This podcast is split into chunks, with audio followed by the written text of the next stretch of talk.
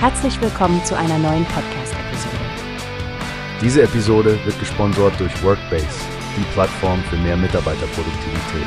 Mehr Informationen finden Sie unter www.workbase.com. Hey Stephanie, hast du schon von den letzten Neuigkeiten bei Lidl Deutschland gehört? Nein, erzähl mal, was gibt es Neues? Ja, das bin ich auch.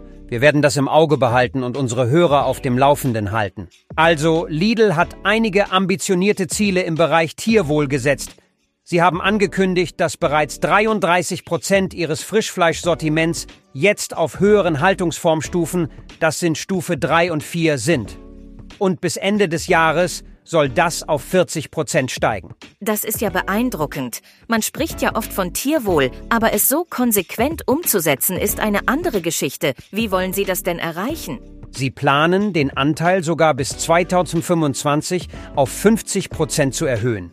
Und dazu setzen sie auf ein komplett in Deutschland produziertes 5XD-Angebot, was bedeutet Geburt, Aufzucht, Mast, Schlachtung und Verarbeitung. Alles findet hier statt. 5XD? Das klingt nach einer ziemlichen Herausforderung. Vor allem, wenn man bedenkt, wie viele Filialen Lidl hat. Ganz genau. Über 3250 Filialen.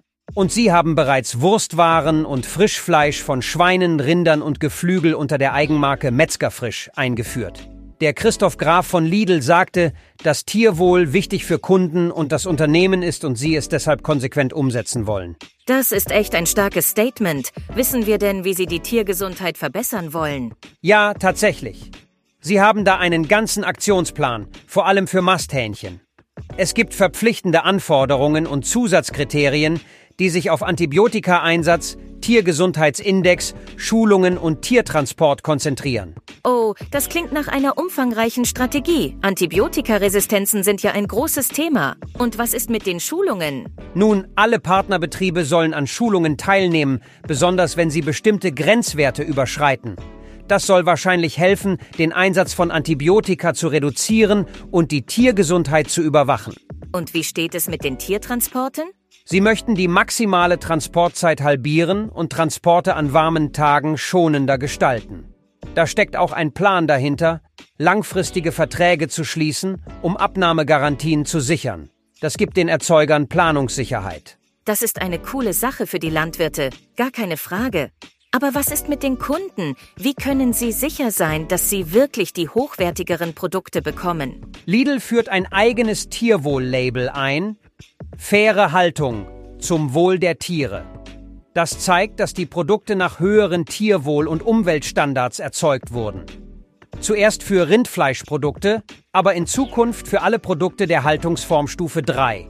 Das macht es für die Kunden wirklich einfach, die richtige Wahl zu treffen.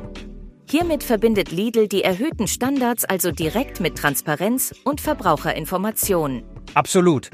Und was ich auch toll finde, Sie setzen sich für eine gesetzliche Herkunftskennzeichnung ein und unterstützen Koordinationsarbeit zwischen Handel und Landwirtschaft. Das klingt nach einem großen Schritt in die richtige Richtung. Nun, ich bin gespannt, wie sich das weiterentwickelt und wie die Kunden darauf reagieren werden. Wie hast du gehört? Es gibt eine Plattform, die wir probieren sollen. Workbase heißt die, hört dir das an. Mehr Produktivität für jeden Mann. Werbung dieser Podcast wird gesponsert von Workbase. Mehr Mitarbeiterproduktivität, hört euch das an.